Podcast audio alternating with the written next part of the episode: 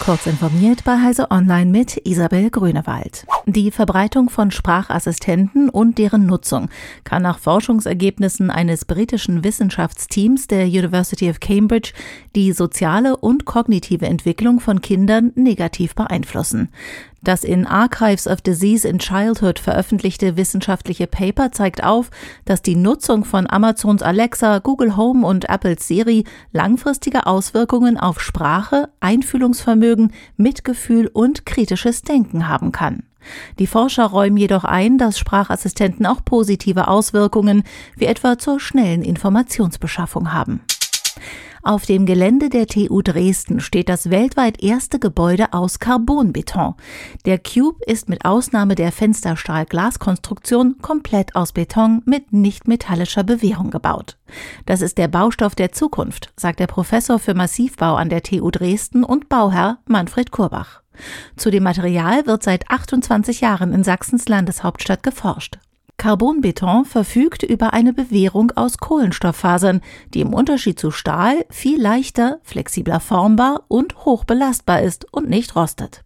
Das momentan aus Erdöl hergestellte Carbon könne alternativ auch aus dem Lignin des Holzes gewonnen werden und, erklärt Kurbach, mit neuester Technik aus dem CO2 der Luft. Das Medikament Lecanemab hat in einer klinischen Studie mit knapp 1800 Teilnehmenden den kognitiven Verfall bei Alzheimer im frühen Stadium um 27 Prozent verlangsamt im Vergleich zur Kontrollgruppe, die ein Placebo-Medikament bekam. Das gaben das US-Biotechnologieunternehmen Biogen und das japanische Pharmaunternehmen Eisai bekannt.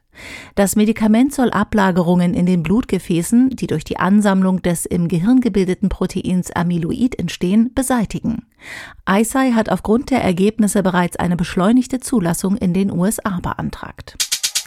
Rechtzeitig vor dem Eintreffen des Hurrikans Ian wurde die NASA-Riesenrakete SLS mit dem Orion-Raumschiff in ihren Hangar zurückgebracht. Nur ein Kernteam sollte vor Ort bleiben, um das Durchziehen des heftigen Sturms zu beobachten. Der Rest sollte sich in Sicherheit bringen. Sobald der Sturm weitergezogen ist, soll überprüft werden, wie es um die Rakete steht. Den nächsten Startversuch wird die NASA dann frühestens Ende Oktober, aber wahrscheinlich erst Mitte November versuchen. In Kuba hat der Hurrikan bereits schwere Zerstörungen angerichtet. Diese und weitere aktuelle Nachrichten finden Sie ausführlich auf heise.de.